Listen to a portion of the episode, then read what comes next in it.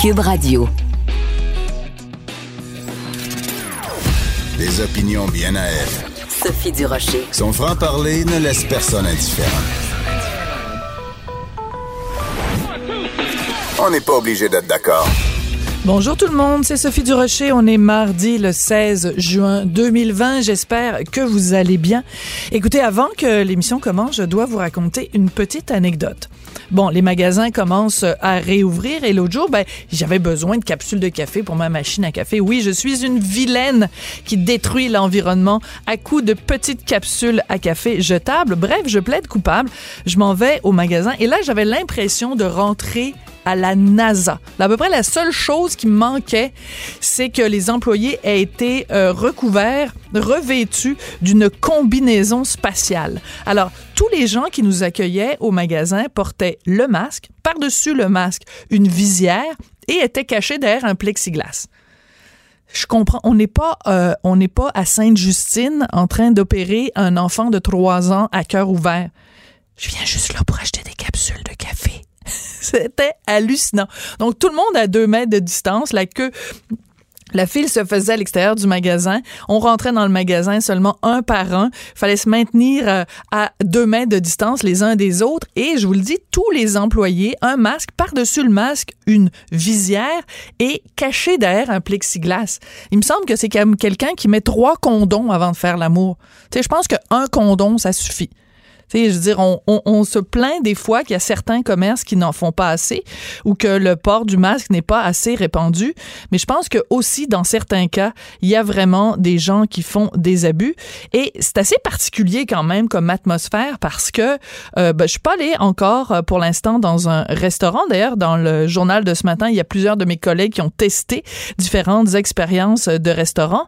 Mais justement, dans un restaurant, qu'est-ce qui est important? Bon, bien sûr, il y a la nourriture, mais il y a l'atmosphère. Et si vous allez manger au restaurant et que les employés portent des masques et des visières, bonjour l'atmosphère. On va rejoindre nos collègues de LCN TVA Nouvelle. Les publics vont bousculer les habitudes de nos élèves. Écoute, ça va s'amuser, ça va vouloir euh, bypasser les règles. Justin Trudeau sert une jambette à la reprise économique. Sa prestation d'urgence est prolongée de huit semaines. Le propriétaire d'un gym perd patience. Il défie les directives de la santé publique et ouvre les portes de son commerce. Parce que si c'est pas ça, c'est la faillite qui s'en vient pour moi et plusieurs autres commerces comme moi qui, euh, qui ont des gyms. Une unité pour femmes enceintes atteintes de la COVID à Pierre Boucher. Cette jeune maman nous raconte son expérience. Le bébé est en santé, nous aussi, puis on se souhaite que tout aille bien pour la suite.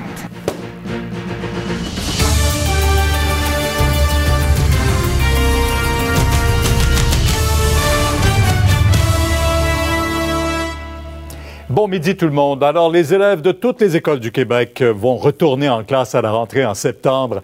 Bénédicte, et pour la grande majorité, ben, ce sera à temps plein, à leur grand bonheur. Oui, et ce qu'il faut savoir, Pierre, c'est que l'école va redevenir obligatoire pour les 6 à 16 ans à partir de l'automne euh, pour cette rentrée du mois de septembre.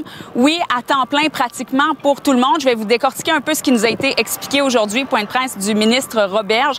Donc, pour les élèves du primaire et jusqu'à secondaire 3, ça va être, oui, à temps plein. On va former des groupes, des sous-groupes dans chaque classe d'un maximum de 6 personnes. Et entre ces 6 personnes-là, il n'y aura pas besoin d'avoir de distanciation sociale. On veut faire, par exemple, des îlots avec les pupitres. Et entre les différents îlots, il y aura une distance d'un mètre à respecter. Mais on a gardé cette distance de deux mètres avec l'enseignant, comme on l'avait mentionné, là, avec ces nouvelles règles de distanciation sociale annoncées par le docteur Arruda. Alors, vous voyez un peu comment ça va se passer dans les classes pour la grande majorité. Ce sont les professeurs qui changeront de classe et non les jeunes. Il y a des défis, Pierre, mais on dit qu'on est prêt. Pour ce qui est du secondaire 4 et 5, euh, ben, il y a des défis supplémentaires, notamment parce qu'il y a différentes options qui sont ouvertes pour ce qui est des sciences, des cours d'art.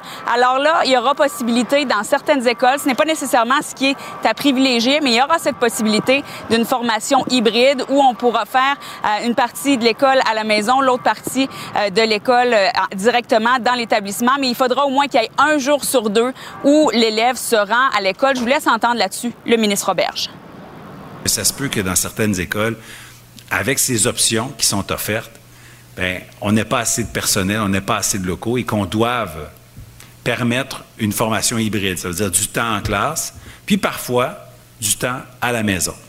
Le plancher de présence, ce sera évidemment 50% donc au moins un jour sur deux en classe.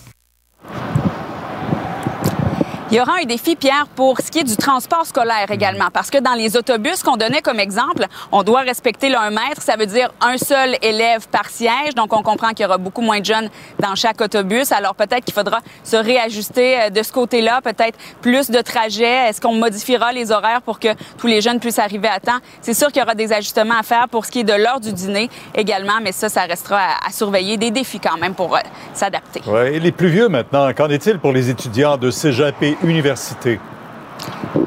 Ce qu'on propose là aussi, c'est une formation hybride, donc où on mélange les activités en classe, beaucoup d'activités en ligne. Ce qu'on veut, c'est que notamment les établissements portent une attention particulière aux euh, étudiants, dont c'est la première session. Par exemple, première session au cégep, euh, première session à l'université, peut-être qu'on va favoriser plus euh, de, de, temps en classe, mais il va y avoir formation hybride. Et je termine en vous disant qu'il y a quand même une option qui a été faite. On a parlé d'un protocole d'urgence établi si jamais il y a une deuxième vague. On demande à toutes les écoles d'en avoir à suivre. Merci. On va aller voir tout de suite comment cette annonce est accueillie maintenant. Jean-François, il y a tout de même des inquiétudes sur comment ça va se dérouler à l'école.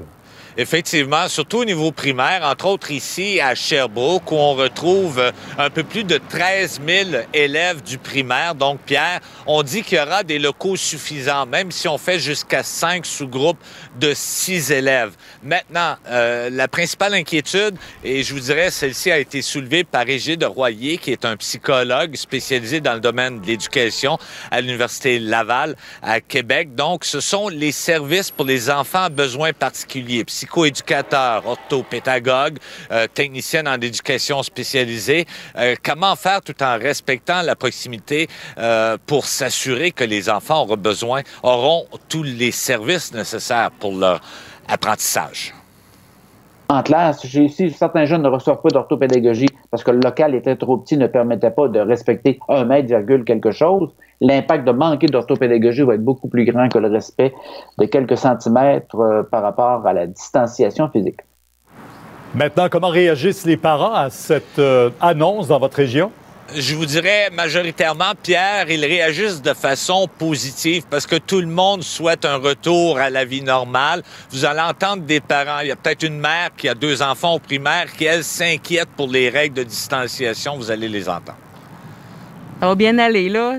Moi, ça, ça m'inquiète pas. Puis je trouve que c'est une bonne affaire pour les enfants, pour leur bien-être à eux. Les ados en ont besoin. Euh, la vie normale. J'espère. Oh, oui, oh, oui. À date, il ne semble pas avoir eu de problème. Je pense qu'il faut revenir à la vie normale euh, un jour. Fait faut essayer, faut essayer, faut trouver des solutions. Ça en est probablement une. Je vois ça un petit peu difficile parce que c'est sûr que les enfants, écoute, c'est, ça va jouer, euh, ça va s'amuser, ça va vouloir bypasser les règles. Alors, tout le monde est bien conscient qu'il y a beaucoup de travail à faire de préparation d'ici la rentrée de l'automne prochain. Voilà, merci pour, euh, voilà pour la rentrée scolaire. Maintenant, tous ceux qui sont inquiets concernant la PCU, le premier ministre vient d'en faire l'annonce. La prestation canadienne d'urgence sera finalement prolongée. Michel, on parle de huit semaines supplémentaires. Oui, effectivement. Donc, au cours de l'été, les gens qui n'ont pas de travail en raison de cette pandémie, Pierre, pourront compter sur le 2000 dollars par mois de la prestation canadienne d'urgence. C'est prolongé. Euh, maintenant, certains se posaient des questions. Pierre, est-ce qu'il y aura des mesures là-dedans qui vont favoriser l'emploi, qui vont inciter le retour au travail dans le cadre d'une reprise économique? Eh bien, dans ce que le gouvernement a présenté ce matin, il n'y a rien de tout ça, pas de mesures incitatives. Euh, on dit que c'était trop compliqué. Il y a un projet de loi qui a été déposé la semaine dernière, finalement pas du tout adopté, ni même euh, débattu par les oppositions. Donc le gouvernement ne fait que prolonger pour huit semaines. Maintenant, là-dedans, ce qui est important de savoir, c'est que les gens seront redirigés vers la Banque d'emploi du Canada. Euh, c'est l'avenue qu'a choisi le fédéral. On peut écouter. On avait proposé un, projet de loi qui allait permettre euh, d'exiger une attestation plus forte pour souligner euh, que les gens euh, devaient chercher le travail. On va quand même aller de l'avant avec des règlements par rapport à des recommandations que les gens continuent de chercher du travail. On veut que les gens reprennent du travail s'il y en a. On sait qu'on aura tout un déficit cette année. Euh, combien va coûter cette prolongation? Combien on va ajouter à la dette? Pierre, le premier ministre s'est fait poser la question ce matin à deux reprises. Il n'a pas répondu. On sait par contre que jusqu'à maintenant, la PCU, ça a coûté environ 43,5 milliards de dollars aux contribuables canadiens. On peut écouter Justin Trudeau de moins en moins de gens vont avoir besoin de la PCU. On a déjà vu des gens qui étaient euh, sur la PCU euh, au mois de, mai euh, le quitter pour le mois de juin et c'est un, un, mouvement positif qu'on espère voir continuer.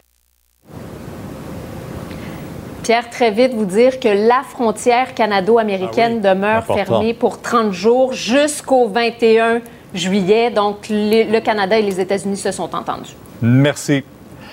Le Québec qui a dénombré 80. On n'est pas obligé d'être d'accord, mais on peut en parler. Sophie Durocher, on n'est pas obligé d'être d'accord. Cube Radio. Alors, on remercie les collègues de LCN TVA Nouvelles. Juste une petite note euh, en passant, avant de faire mon petit euh, éditorial du début d'émission. Pendant que euh, Pierre Bruno à TVA et LCN nous parlaient de la réouverture des écoles en septembre, il y avait un bandeau qui déroulait en dessous des différentes télés qui sont allumées ici en studio, nous annonçant qu'à Pékin, à Beijing, donc en Chine, on, on ferme les écoles parce qu'il y a une deuxième vague de coronavirus. Mais c'est pas grave, ça va bien aller. Bon, de quoi je voulais vous parler en début d'émission? Écoutez, une nouvelle absolument surprenante. Bon, hier, j'ai beaucoup rigolé de la directive de Dr euh, Horacio Arruda le 1 mètre, le 1,5 mètre, le 2 mètres, puis dans les journaux ce matin, tout le monde euh, se gausse de ça et fait des caricatures à qui mieux mieux là-dessus.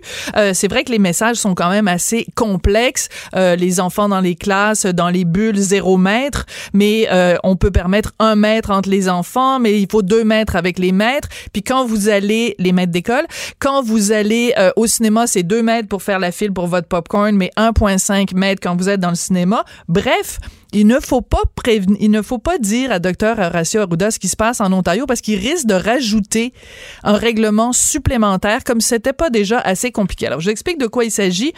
On apprend que en Ontario, les nouvelles directives du gouvernement interdisent de chanter. C'est interdit de chanter. Alors, ça vaut pour les restaurants, pour les bars, mais aussi dans les garderies.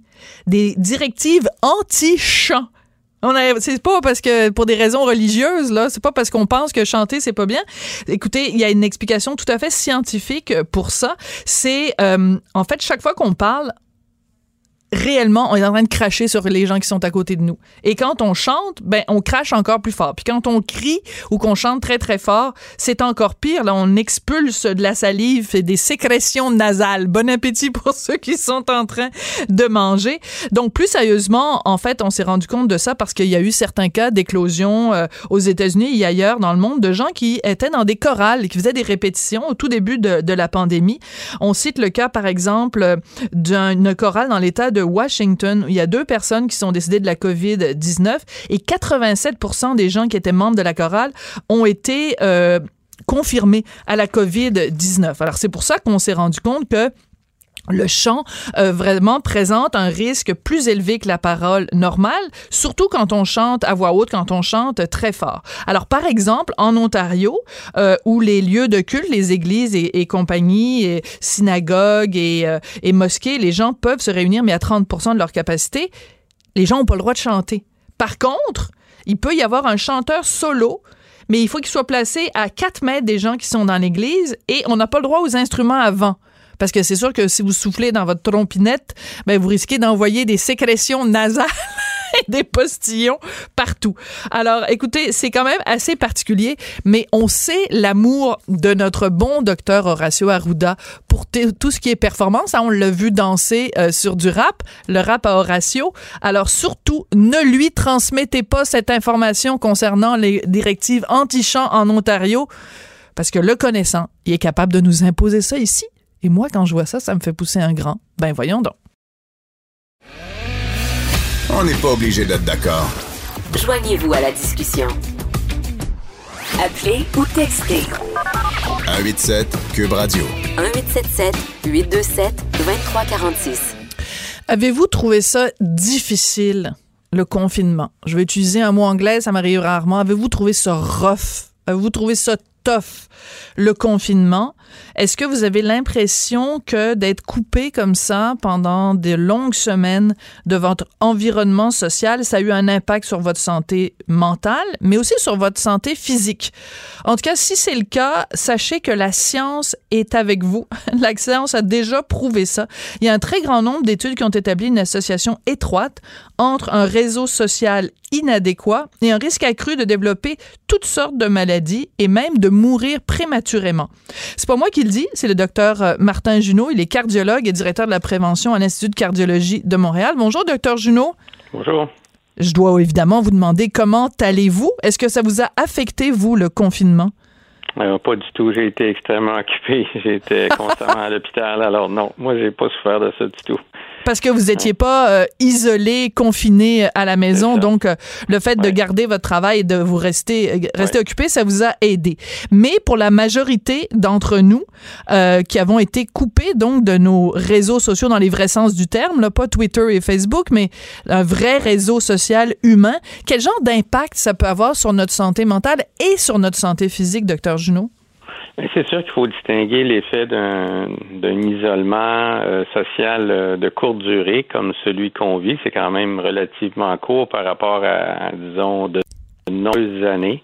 Alors, la plupart des études ont été faites sur euh, des, de longues années. Puis on sait maintenant, par de, comme vous disiez, de très nombreuses études qu'un des pires facteurs pour mourir prématurément puis développer toutes sortes de maladies chroniques, c'est d'être isolé socialement.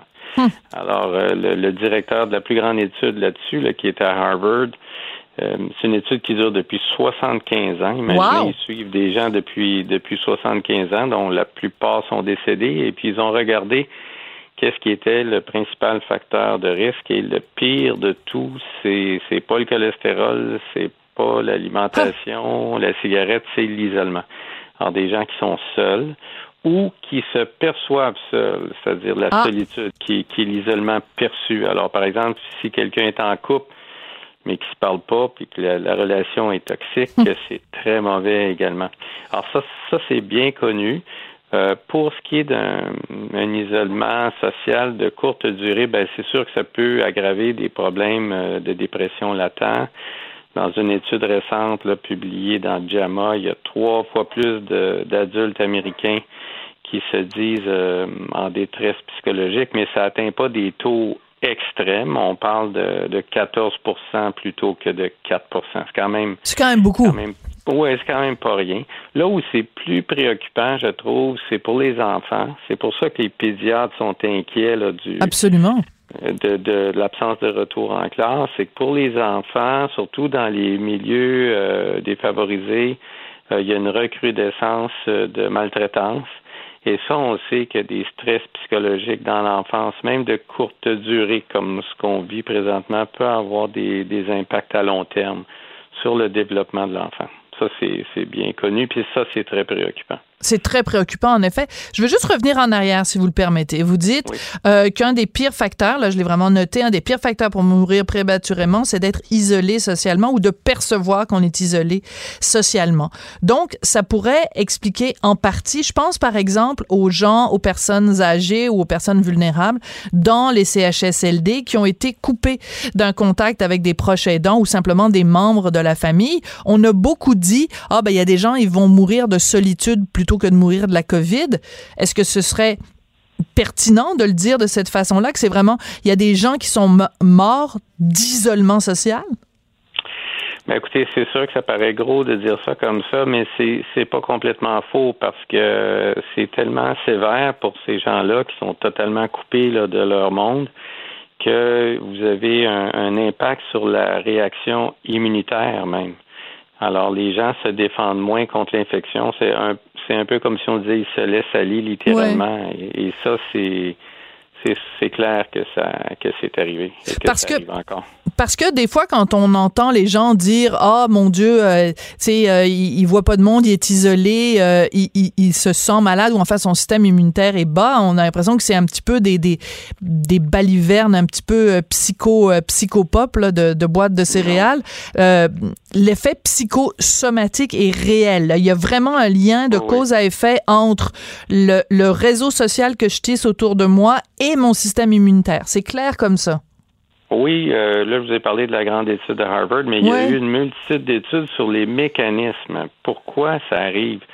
Et on sait autant, alors évidemment, il y a eu plein d'études chez, chez l'animal parce que les animaux sont des animaux sociaux. Et puis, chez l'animal et chez l'homme, on a pu identifier des mécanismes. Par exemple, euh, il y a une hausse du cortisol, il y a plus d'inflammation. L'hormone du le stress. Le cortisol, l'hormone du stress, c'est ça? C'est ça. Puis on Ouais. le voit rapidement et ça a des impacts euh, sur la santé à plusieurs niveaux. C'est mesurable même à court terme. C'est fou, hein? C'est absolument passionnant, docteur Junot. Donc, la question, évidemment, qu'on se pose est la question suivante. Comment, quand on est à la tête d'un gouvernement ou quand on est à la tête d'une direction de la santé publique, comment on fait pour équilibrer les deux plateaux de la balance? De mettre d'un côté, de dire, bon, on veut pas que notre monde attrape la COVID-19. La seule façon de s'en assurer, c'est de leur, euh, de les isoler les uns des autres. Puis de mettre dans l'autre ballon, euh, si on les isole, ben leur système immunitaire va s'affaiblir et ils risquent d'en mourir ou de développer des, des problèmes de santé à long terme. C'est comme un casse-tête, euh, c'est un dilemme Absolument. effroyable. Oui, je voudrais pas être à la place du docteur Arruda, là, puis c'est clair que tous les pays ont jonglé avec cet équilibre-là très, très difficile. Et puis, comme vous savez, de le faire moins que, que les pays. Le juste équilibre est beaucoup de barres parce que en mille ou par million.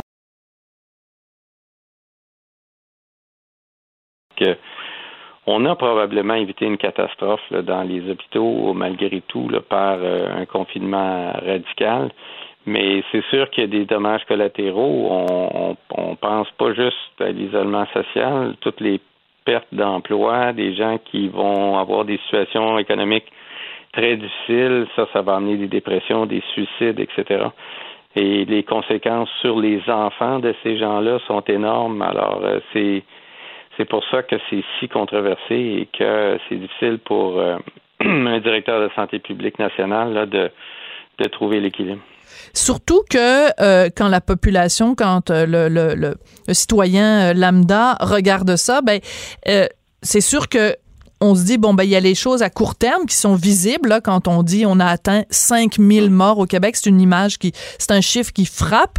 Alors que quand on parle de euh, de gens qui vont avoir un impact psychologique sur le long terme. C'est comme souterrain, c'est pas aussi évident. Ça fait pas la une des journaux, là, s'il y a des gens qui sont déprimés, qui vont se suicider peut-être dans un an, deux ans, trois ans. Donc, euh, c'est, le, le coût et bénéfice à court terme versus les coûts et bénéfices à long terme. C'est pas évident, là, de juger ça. Ah, c'est sûr. Puis vous avez des chercheurs, euh, notamment aux États-Unis, mais un peu partout dans le monde, qui disent que probablement que les effets de la crise, euh, de la pandémie, à long terme, quand on va faire le bilan, il va y avoir eu plus de décès euh, par euh, les effets collatéraux que par le virus lui-même. Êtes-vous sérieux? Ben, c'est, c'est possible. C'est des estimés de gens qui regardent toutes les conséquences économiques à long terme, perte d'emploi, suicide, maladie, etc., et qui, qui tirent ces conclusions-là.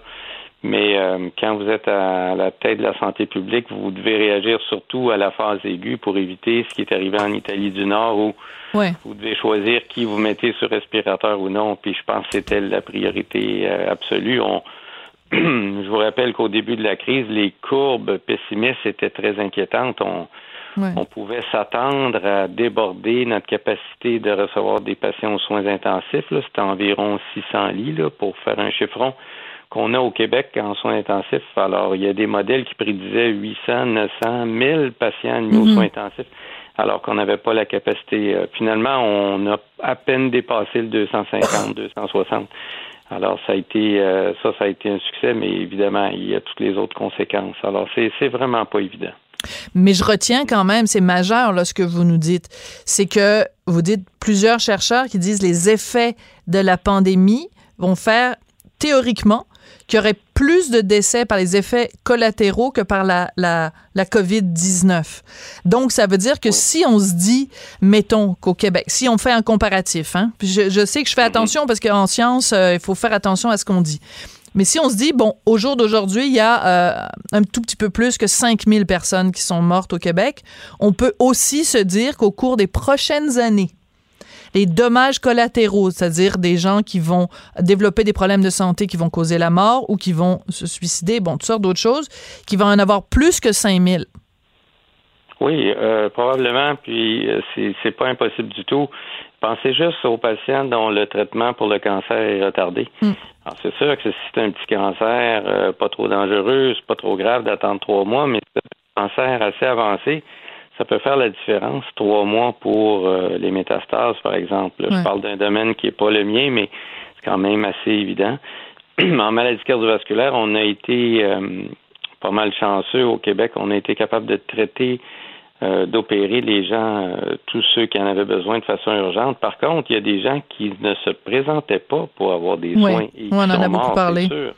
Et ça, ben, on va le voir aussi là, dans, quand on va faire un bilan dans un an, dans deux ans, puis on va pouvoir voir les, les pics là, de, de mortalité qui versus ce qui était attendu normalement. Et ça, euh, c'est pas mal, c'est pas mal sûr. Ouais. Mais en même temps, quand quelqu'un, mettons, euh, a des problèmes cardiaques, ne se présente pas à l'urgence, euh, bon, soit de l'Institut de cardiologie ou d'autres euh, urgences et euh, meurt, ben on va pas inscrire dans la colonne mort de la COVID-19. Puis on n'aura pas non plus une colonne mort à cause des effets collatéraux du fait qu'on s'était tous concentrés sur la COVID-19 puis pendant ce temps-là, on a échappé. Il n'y a pas de colonne comme ça là, à la santé publique. On va pouvoir, les chercheurs vont être capables de regarder les morts attendues. Euh, disons, on, on connaît le taux de mortalité par maladie cardiovasculaire, par cancer euh, à chaque année. Et on va être capable de voir qu'il y a un pic anormal qui va, qui va suivre la pandémie. Je pense que les, les bilans vont être possibles, c'est sûr. Euh, il l'avait fait à Toronto pendant le SRAS et euh, c'était beaucoup plus limité. Mais partout dans le monde, vous allez avoir toute une panoplie d'études qui vont regarder la mortalité attendue versus observée, qui va être anormalement élevée pour les cancers et les maladies cardiovasculaires. C'est pas mal sûr. Est-ce que cette pandémie-là aura eu pour effet qu'on se rende compte, puis c'est quasiment une, une question philosophique que je vous pose là, est-ce que cette pandémie-là aura eu pour effet de nous faire nous rendre compte à quel point on a besoin des autres. On a dit longtemps à cause de Jean-Paul Sartre, l'enfer c'est les autres, mais je pense qu'on devrait plutôt se dire le bonheur c'est les autres, le paradis c'est les autres. Ben absolument. Écoutez, moi j'avais publié un premier texte euh, semblable à celui-ci euh, que je viens de publier là, il y a trois ans exactement, en mai 2017, sur la solitude et l'isolement qui était le pire facteur pour les maladies cardiovasculaires. Et puis, ça avait eu très peu de, de retentissement. Là. Euh, les gens lisaient ça, bah, voyons donc. Mais, euh, mais c'est vrai. Et euh, je pense si euh, la crise a cet effet-là de réaliser que, moi, je dirais le conseil, je dirais aux gens, cultivez-vous un réseau d'amis. Votre famille, c'est très important. Vos proches, votre couple, il faut cultiver ça parce que c'est c'est ce qui est de plus important pour la santé en général. Mais je trouve ça passionnant de vous parler, docteur Junot, puis à chaque fois que je vous parle, je me fais toujours euh, la même réflexion. C'est que la médecine, c'est pas juste euh, du 2 plus 2 égale 4, là. C'est pas juste euh, de, de, de la biologie puis des fluides corporels et tout ça. C'est que on est fondamentalement des bêtes sociales et c'est fascinant de voir l'impact direct vraiment que ça peut avoir sur, sur notre santé. Parce que c'est pas juste, vous, je, je suis sûre que vous êtes le genre de médecin, quand il y a quelqu'un qui rentre dans votre, dans votre bureau, vous faites pas juste lui dire, euh, bon, ben, mange des carottes parce que c'est bon pour la santé de ton cœur. C'est qu'il y a toutes sortes de facteurs qui sont pas des facteurs biologiques qui entrent en ligne de compte. Oui, puis il y a aussi la question, euh, des fois je pose à mes patients, la santé, pourquoi faire? Si c'est pour être malheureux, le restant de votre vie, c'est pas c'est pas nécessairement euh, si si bien que ça. Et je pense que c'est la question fondamentale. On sauve quelqu'un d'un infarctus, on le réanime, bon, il est ressuscité, ça va bien, on le traite. mais 30% des gens font des dépressions après. S'ils si, vivent un enfer euh, psychologique ou social, euh, je dirais pas qu'on n'est pas plus avancé, on l'a quand même sauvé, mais moi, ça me préoccupe quand comme clinicien, quand je vois un patient chez qui on a on a quand même investi pas mal, mm. on s'est levé en pleine nuit pour euh, débloquer l'artère, puis trois mois après, il, est déprimé, il n'y a, plus d'intérêt dans la vie pour toutes sortes de raisons. Euh, moi, je dis toujours, ben la santé, pourquoi faire? il faut vraiment penser à à ce qu'on veut dans la vie. Hmm. Euh, c'est, c'est, ça a l'air un peu cucu de dire ça, mais c'est demander aux patients, c'est pas cucu du tout. C'est, c'est, puis je pense pour tout le monde. Euh, c'est bien beau d'être en santé, bien manger, pas fumer, tout ça, mais si vous êtes malheureux comme une pierre, moi je trouve qu'on n'est pas avancé. Ben, je trouve que c'est pas cucu du tout, puis même, euh, je trouve ça très émouvant. Vous me touchez beaucoup. Je veux dire, c'est rare qu'on ait des conversations comme ça à la radio, de parler des choses aussi ben, vous me faites même verser une larme, docteur Junot. Je trouve ça très touchant. C'est une question fondamentale. La santé, pourquoi faire? c'est la question avec un grand L et un grand A. oui, ben, quand on est en médecine, on, est confronté à ça tous les jours. Alors, mm. c'est disons, c'est plus facile pour nous d'y penser parce mm. qu'on le vit quotidiennement. C'est pas abstrait. C'est pas de la philosophie. Excellent. Ben, merci beaucoup. Puis, vilain docteur Junot qui fait pleurer l'animatrice. Ben oui. Désolé. Non, mais vous me faites, vous me faites. Je trouve ça, je trouve ça, je trouve ça touchant de voir quelqu'un qui est un grand spécialiste comme vous, mais qui, ben, c'est pas pour rien que vous vous occupez du cœur des gens. Mm. c'est parce que vous en avez un grand vous-même. Merci beaucoup. Merci beaucoup, docteur Junot. Docteur Martin Junot, donc, est cardiologue et directeur de la prévention à l'Institut de cardiologie de Montréal. La santé, pourquoi faire? Quelle maudite bonne question. Chroniqueuse et blogueuse au Journal de Montréal. Sophie Durocher. On n'est pas obligé d'être d'accord. Pendant le confinement, on a beaucoup évidemment entendu parler de télétravail, de télémédecine, d'enseignement à distance. Mais dans les faits, on va se le dire, là, en dehors des grands centres, c'est extrêmement difficile au Québec en 2020 d'avoir une réelle couverture numérique, c'est-à-dire d'avoir accès à Internet, à Internet haute vitesse. Est-ce qu'on a manqué le bateau au Québec en termes de télétravail pendant ce confinement-là? Et surtout, s'il y a une deuxième vague, est-ce qu'on est est-ce qu'on est prêt à y faire face? On va en parler avec une spécialiste de la question, Michel Blanc, qui est consultante et conférencière, pardon, en stratégie web. Bonjour, Michel. Ah ben bonjour. Est-ce qu'on a manqué le bateau pendant ce confinement-là? Est-ce qu'on était prêt à faire du télétravail, de la télémédecine, de la télééducation? Euh, plusieurs le sont, plusieurs ne le sont pas. Évidemment, ça va dépendre euh, aléatoirement de à quel euh, endroit tu habites. Si tu habites en région, encore là, ça va dépendre de la région. On sait, par exemple, que, étonnamment, le Bas-Saint-Laurent a de la fibre optique, notamment à cause de TELUS, qui est dans ce coin-là, puis qui a commencé à étendre ses ses tentacules euh, sur euh, le Bas-Saint-Laurent. Euh, par contre, bon, il y a bien des régions comme par exemple la mienne qui est Matawini dans la Naudière. c'est vraiment pitoyable. On pense aux Laurentides, on pense à plusieurs régions dans l'Estrie, on pense à dans la Beauce, on pense en Mauricie, on pense en Abitibi. Et bah, il se fait beaucoup de régions, ça, Michel? ben, ça à faire pas mal. C'est bien Lac-Saint-Jean. Euh, puis là, on parle bien du Québec parce qu'évidemment, on peut faire le tour du Canada, puis c'est la même problématique euh, ailleurs euh, au Canada. Bon. puis, puis si on fait si, on fait un parallèle, là, c'est la même problématique que l'histoire de l'électrification au Québec des années 1930 aux années 1960 on était, on était un petit peu en retard. C'est-à-dire qu'en fait, on a l'impression qu'il y a comme une, une, un Québec à deux vitesses. Là. Puis je fais évidemment un petit clin d'œil à l'Internet haute vitesse. Mais est-ce que c'est normal que, par exemple, dans les grands centres, tu puisses euh, avoir une capacité, donc là, je vais faire semblant que je connais ça, là, mais une capacité de téléchargement à 200 mégabits par seconde? Puis quand tu t'en vas, mettons, à une heure et demie de Montréal, ben, tu tombes à 25 mégabits seconde. Là, je veux dire, c'est comme ces deux univers, là. Ah, puis quand même, à 25 mégabits seconde, tu es dans les chanceuses. Parce que la réalité est plus à 1 à 5 mégabits seconde dans bien les endroits. Puis pas besoin d'aller à une heure et demie de Montréal. On a qu'à aller à 20 minutes de Montréal. Alors, c'est pas des euh, mégabits, en fait, c'est des minibits. oui, c'est ça. Puis encore là, tu sais, ce qui est fourrant là-dedans, c'est qu'on parle de haute vitesse. C'est le même terme qu'on utilisait en 1998, haute vitesse. C'est quoi la haute vitesse? C'est un terme qui veut rien dire. Puis après ça, bien évidemment, euh, on va dire la haute vitesse du moment. Mais euh, quand on fait des promesses, comme là, le gouvernement de la CAQ euh, a, promis, a, a promis que les Québécois auraient du 50 mégabits seconde. Le problème, c'est que quand ils vont avoir fini de l'installer, s'ils l'installent, Ouais. euh, on va être rendu à un besoin de 100 ou de 200 ou de 300 mégabits seconde. Ouais, parce que c'est ça, c'est qu'en fait après euh, le, le, bon, le gouvernement s'est quand même rendu compte là qu'il y avait urgence d'agir, donc on nous promet, je pense que c'est d'ici 2022 qu'on va vraiment améliorer la capacité numérique partout au Québec pour qu'il y ait plus justement cette différence là entre les grands centres et les régions, puis même encore entre d'une région à l'autre, euh, c'est différent. Est-ce que le gouvernement fait assez, d'après toi, euh, Michel, pour qu'on puisse rattraper ce retard-là? Vraiment pas. Et ce ne sera pas euh, à la grandeur du Québec. Ça va être à quelques endroits précis, choisis du Québec. Parce qu'on parle de 150 millions. 150 millions, c'est rien. euh, euh, moi, dans ma MRC, qui est une des plus grandes euh, MRC en termes de superficie, rien que pour couvrir ma MRC, on parle de 66 millions. Et boy! Fait que ça en laisse pas Euh, beaucoup pour les autres. Ouais. Met- met- mettons, tu sais.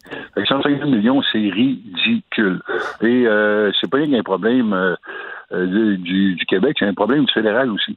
Parce que le fédéral aussi, euh, il y a euh, euh, à jouer là-dedans. Puis le fédéral aussi, surtout le fédéral, c'est eux qui légifèrent avec Ouais. le CRTC les conditions de euh, des, télécommunications, des télécommunications au Canada, parce qu'on sait que les télécommunications, c'est de prérogatives fédérales. Absolument. Mais Michel, je vais te poser une question très directe, OK? Ma sœur, chaque année, va en Inde.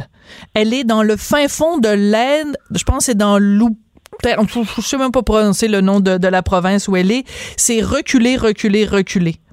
Je l'appelle sur son cellulaire. La ligne est claire, claire, claire. Même si c'est dans un petit... euh, Uttar Pradesh. Même si c'est dans le fin fond de l'Uttar Pradesh, je suis capable de lui parler, elle est capable de travailler à distance avec son ordinateur. Comment ça se fait qu'en Uttar Pradesh, il y a une meilleure connexion Internet qu'à euh, Abbott's Corner en Estrie? Parce qu'ici, on a une situation oligopolistique où est-ce que les compagnies se compétitionnent, ne travaillent pas ensemble? Et tu sais, souvent on entend l'argument que ça coûte cher au Canada parce que le Canada est grand. C'est faux.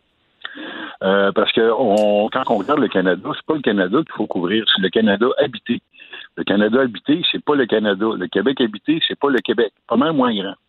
Premier point. Deuxième point, si on prend le cellulaire, par exemple, là, Ouais. mais ça coûte trois fois le prix pour couvrir un territoire parce que les, les fournisseurs, euh, Bell, Rogers, etc., ils ont des technologies qui se parlent pas. Fait qu'au lieu de mettre une tour, ils vont en mettre trois. Fait que là, tu viens de tripler le coût.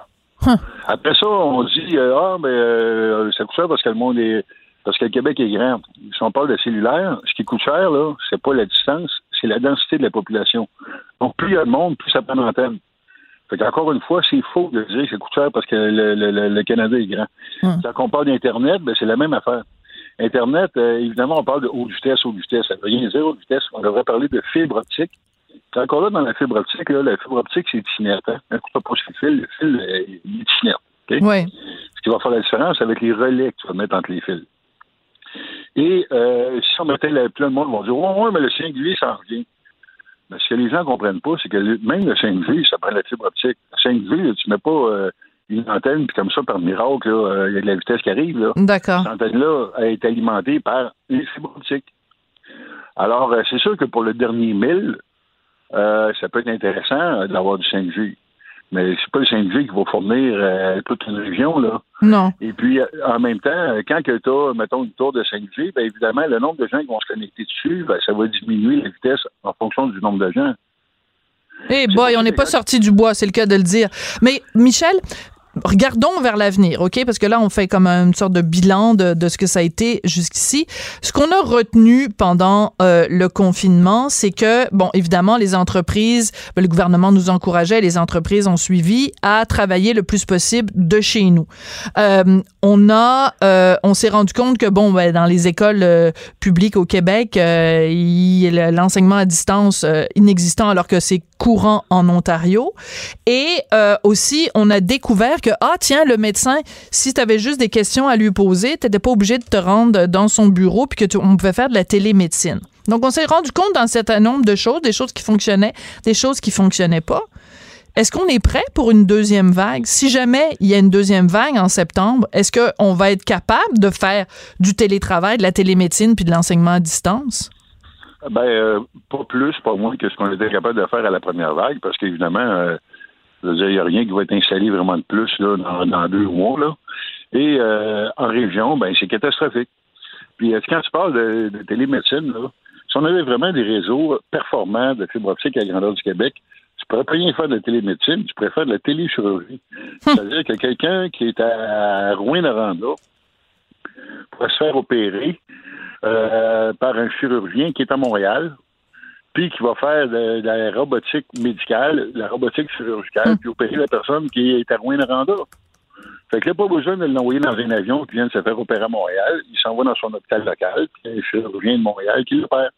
Hum. Euh, tu sais, tu parlais de l'Inde, là. En Inde, là, chaque vache a un collier biométrique. Chaque vache du pays. Et là, tu sais en temps réel où est la vache dans le champ, qu'est-ce qu'elle a mangé. Puis quand elle est sur le point de mettre bas, ben là, tu peux dire à quelqu'un une heure avant qu'elle accouche, ben là, la vache est sur le point d'accoucher, va l'aider.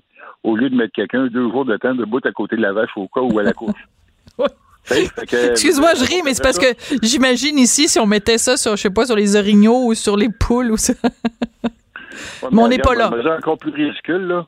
On entend parler de manufacture 4.0. OK? La manufacture 4.0, c'est l'automation, euh, la robotisation, etc. Puis là, on met des millions là-dedans. Pourtant, les manufactures qui sont dans la région, il n'y a même pas l'Internet euh, fibre on fait, dur. On investit dans quelque chose qui ne pourront pas servir parce qu'ils n'ont pas la base de la base. Bon, écoute, c'est je, je, retiens les mots euh, pathétiques, euh, pitoyables et catastrophiques. Il y a juste une conclusion à tirer tout ça. Ça va bien aller. Michel Blanc, consultante et conférencière en stratégie web.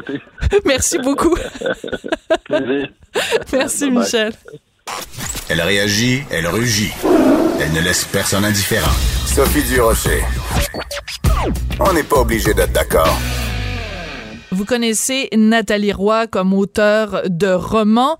Son dernier, qui s'intitule J'ai choisi, pardon, j'ai choisi janvier, est sur un ton très différent de ses autres livres qui sont tous des best-sellers parce que dans celui-ci, elle a choisi de parler de l'aide médicale à mourir pour une raison très personnelle qu'elle va nous expliquer euh, tout de suite. Nathalie Roy qui est au bout de la ligne et qui est une amie à moi. C'est pour ça que je la tutoie. Bonjour Nathalie, comment vas-tu? Bonjour Sophie, très bien. J'espère que tout le monde va bien aussi. Écoute, tu es très gentil de t'inquiéter pour euh, nos auditeurs et nos auditrices.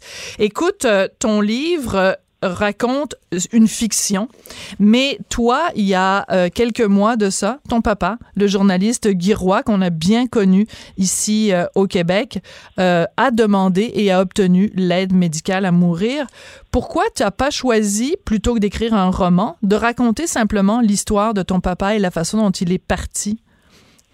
Oui, hein, c'est une très bonne question, Sophie. En fait, j'aurais pu faire un récit et y aller vraiment avec les faits, puisque dans la vie, je suis aussi journaliste. Donc, euh, c'était euh, peut-être naturel. Mais ce que j'avais envie de faire, c'est de, décrire le personnage qui était mon père, et mais de l'enrober d'une fiction.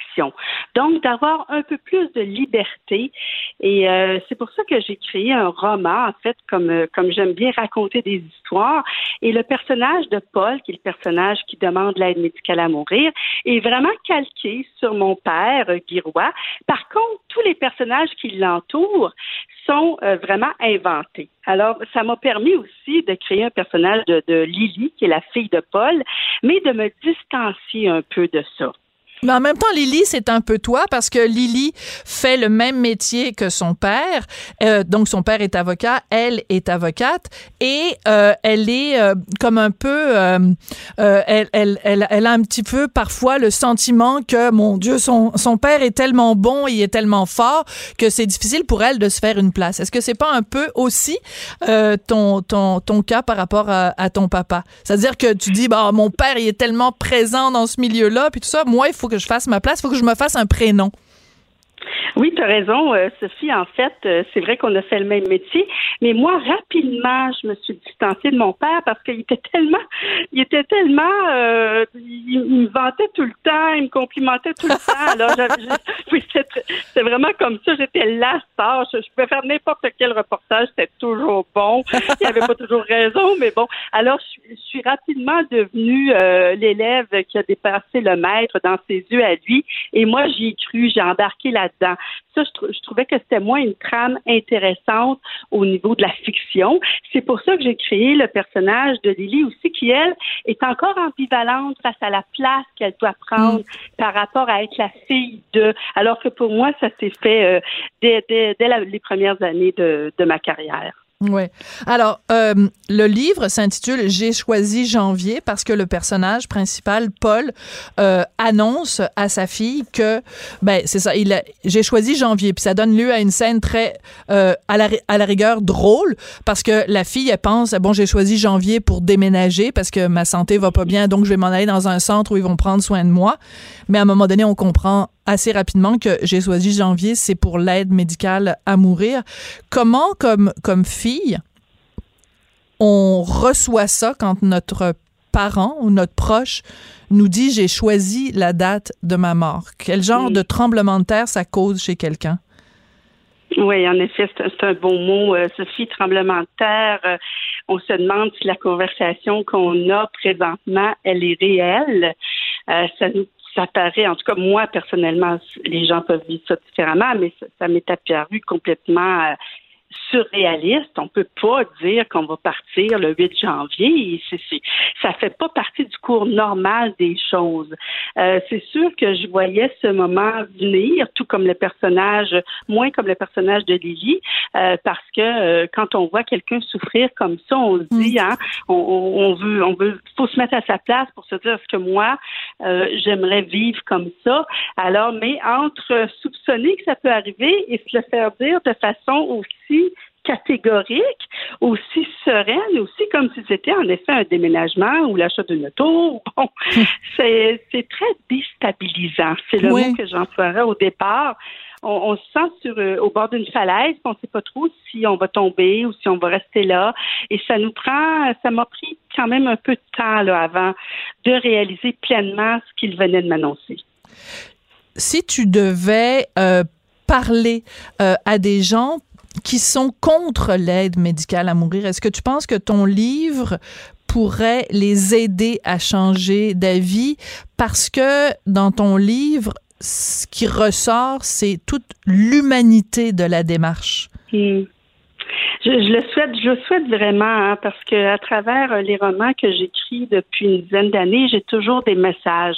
Et celui-là, c'est vraiment de dire, ben, qui choisit euh, de recourir à l'aide médicale à mourir, c'est la personne, c'est le choix de la personne. Moi, je, je, je, vois beaucoup ça dans les yeux, bien entendu, des proches euh, d'un, et je constate euh, que les gens qui font ce choix-là sont souvent très sereins. Qu'on pense mm. à André Lachapelle, entre autres, qui a choisi cette mort-là digne euh, au mois de novembre. Tous ses proches disaient qu'elle était très sereine. Donc, les gens, souvent, qui en viennent à ce, ce, choix-là, acceptent bien ce qui s'en vient et veulent vivre. Et si nous, comme proches, là, on est là à côté, puis on remet en question leur choix, puis qu'on les challenge, et puis qu'on qu'on n'essaie pas de comprendre, ben on enlève du temps à ces gens-là, du hmm. temps de qualité. bien dit. Oui. Alors, c'est ça, c'est qu'à un moment donné, on embarque dans le bateau, ou on n'embarque pas.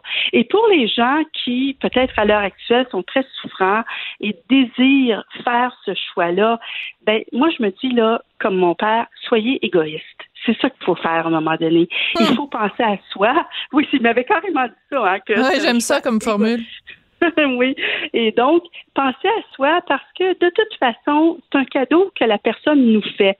Moi, j'ai eu le bonheur de ne pas voir mon père dépérir euh, de, façon très, très importante. Bien sûr, il avait perdu quelques facultés, surtout respiratoires et physiques. Sa tête était là. Mais de voir quelqu'un qu'on aime souffrir comme ça, Sophie, tu, dois le ressentir aussi. Tu veux pas ça Absolument. pour tes proches. Hein?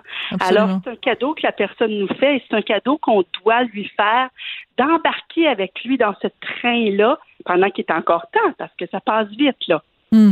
Il y a une scène, euh, j'espère que tu m'en voudras pas parce que c'est vraiment vers la fin du, du roman. Donc, euh, à un moment donné, bon, c'est l'heure de, de, de, partir. Le personnage de Paul, donc, euh, ouvre ses bras à sa fille Lily qui, qui pleure et Paul lui dit, je comprends ta peine. Le plus difficile, c'est pour vous autres, pour ceux qui restent. Moi, je suis déjà un peu partie. Je l'accepte parce que j'en peux plus de vivre comme ça. J'ai longtemps lutté. Maintenant, c'est assez. C'est pas facile. À... J'imagine que c'était pas facile à écrire, c'est pas facile à lire. Est-ce que ça ressemble pas mal à ce que ton papa t'a dit, Nathalie? Oui, oui, absolument. Ça, c'est une scène qui se, passe à Noël, moment euh, très, très, très émotif. Et, et j'ai voulu, par cette scène-là, euh, dire aussi à quel point ces gens-là sont forts. Moi, c'est ça hmm. qui, me, me, dépasse. La force de, des personnes qui en tout cas ceux que j'ai connus, là, qui ont choisi l'aide médicale à mourir, euh, qui ont fait ce choix-là, et pour en avoir parlé aussi à des spécialistes, pneumologues et tout, euh, il y a une force qui émane de ces gens-là, puis on est tout, on puise là-dedans et on, se dit mon Dieu, mais c'est lui qui m'aide, c'est lui qui m'aide à traverser ça. Oui, c'est fou, c'est démesuré. Ça t'a surpris, tu t'attendais pas à ça? Non, pas, pas, pas aussi euh, pas aussi euh, clairement que ça. Parfois, on, sentait, hein, c'était un feeling, et Lily le sent aussi que son père est fort, que son père Paul est là pour eux aussi, mais de se le faire dire comme ça, euh, c'est c'est très euh, troublant, mais c'est très réconfortant en même temps. Ça, ça nous dit bon, ok, ben on y va et, et là on compte les jours après ça, hein. C'est ça, c'est ça qu'on fait, on compte les jours.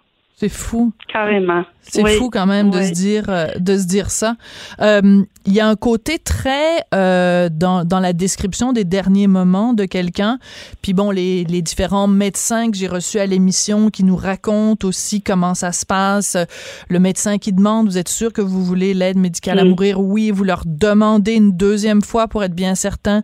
bon, tout ça, tout ce rituel là, il y a un côté très cinématographique de, de cérémonie des adieux, de quelqu'un mm-hmm. qui, qui dit au revoir à tout le monde, où on a réglé les problèmes qu'on avait. Euh, est-ce que euh, c'est le plus beau film de ta vie ou le pire film de ta vie? Mon Dieu, mon Dieu, quelle belle question, Sophie. Tu me fais réaliser vraiment, j'avais pas vu ça, mais c'est vrai que c'est comme une scène de film, euh, en effet. Et on, et on c'est une scène qu'on voit. Et ça, c'est la partie, je trouve, la plus difficile parce qu'on va vivre avec ces moments-là. On nous prépare à la mort. Hein? On parle tous de la mort dans notre vie, euh, de la maladie. Mais ce moment-là, ces minutes-là où la personne s'en va devant tes yeux, c'est planifié, ça, il n'y a rien qui prépare à ça. Mm. Et je dirais que c'est à la fois le plus beau film de ma vie et le plus triste. Euh, parce que j'ai eu le privilège et tout, comme Lily, le personnage, a le privilège de, d'être là, de tenir la main, de, de voir le dernier souffle, mais en même temps, euh, c'est, c'est infiniment triste. Tout le monde pleure. Euh, tout, le monde se serre dans les bras. Euh, moi, ce que je trouve. À l'époque où on pouvait encore se serrer dans les bras. En effet. En effet. Et là, c'est tout ça qui me trouve. Ça doit être extrêmement difficile euh, pour les gens qui peuvent pas être là pour leurs proches parce que euh, moi, ça fait un an et quelques mois, puis mon deuil n'est pas fini. Mm. Et j'ai eu ce privilège-là de, de, de tenir mon père dans mes bras, de parler avec lui longtemps, de le voir, pas juste sur FaceTime. Mais là, les gens, ils voient, ils sont pas là quand leurs proches meurent parfois, euh, ou ils sont là très rapidement à la toute dernière minute. C'est un drame épouvantable. Et il va falloir qu'on s'occupe de ces gens-là, là, euh, qu'on s'occupe de leur deuil. Comment ils mm. vont faire leur deuil? Je, j'ai pas de réponse, mais non, c'est une très très bonne question que tu soulèves tout à fait, Nathalie. Euh, donc, euh, on, on, te connaît pour les euh, les Charlotte Lavigne, on connaît évidemment donc ce, ce dernier roman, mais tu es aussi documentariste. Tu viens de faire un documentaire justement sur l'intimidation pour pour Radio Canada, pour RDI. Un documentaire sur l'aide médicale à mourir, il me semble que ce serait parfait pour toi. Ben, c'est une très belle suggestion. On tente de vendre ça présentement à des diffuseurs. On est bon. sont là pour, Un scoop. pour nous entendre. Pas de scoop encore, mais tout est malheureusement un peu au ralenti en télévision. On le sait, hein, ça Ouais. mais euh, ça reprend. Les idées sont là. Euh, il suffit qu'on puisse euh, peut-être aller tourner éventuellement. Et oui, euh, j'espère bien qu'on va pouvoir traiter de ça parce qu'il faut continuer à en parler. C'est pas fini. Euh, on est une société vieillissante et on va avoir des choix à faire. On va avoir des choix à faire au niveau des maladies cognitives également. C'est un gros casse-tête, mais faut absolument se pencher là-dessus parce qu'il y a de réelles souffrances aussi chez ces gens-là. Oui. on est chanceux comme société quand même de s'être euh, doté de ça. Puis euh, on a une pensée bien sûr pour Véronique Yvon et, et tous les autres bien sûr qui ont porté ce, ce dossier-là à bout de bras. Puis bon, il y avait quand même un consensus social, mais ça prenait quelqu'un pour aller euh, por- porter le ballon puis le mettre dans, dans le panier. Puis C'était Véronique Yvon quand même qui, qui l'a fait. Euh, Nathalie, merci beaucoup euh, de ce livre. J'ai choisi, j'ai, voyons, j'ai la difficulté à le prononcer. J'ai choisi janvier aux éditions Libre Expression de Nathalie Roy. Merci beaucoup d'être venue nous parler aujourd'hui. Merci à toi, Sophie, et à tout le monde. Merci. C'est comme ça que se termine. On n'est pas obligé d'être d'accord. Merci à Hugo Veilleux et Maude Boutet et Frédéric Mockle à la recherche. Cette émission est maintenant disponible en podcast. Rendez-vous dans la section balado de l'application ou du site cube.radio pour une écoute sur mesure en tout temps. Cube Radio, autrement dit. Et maintenant, autrement écouté.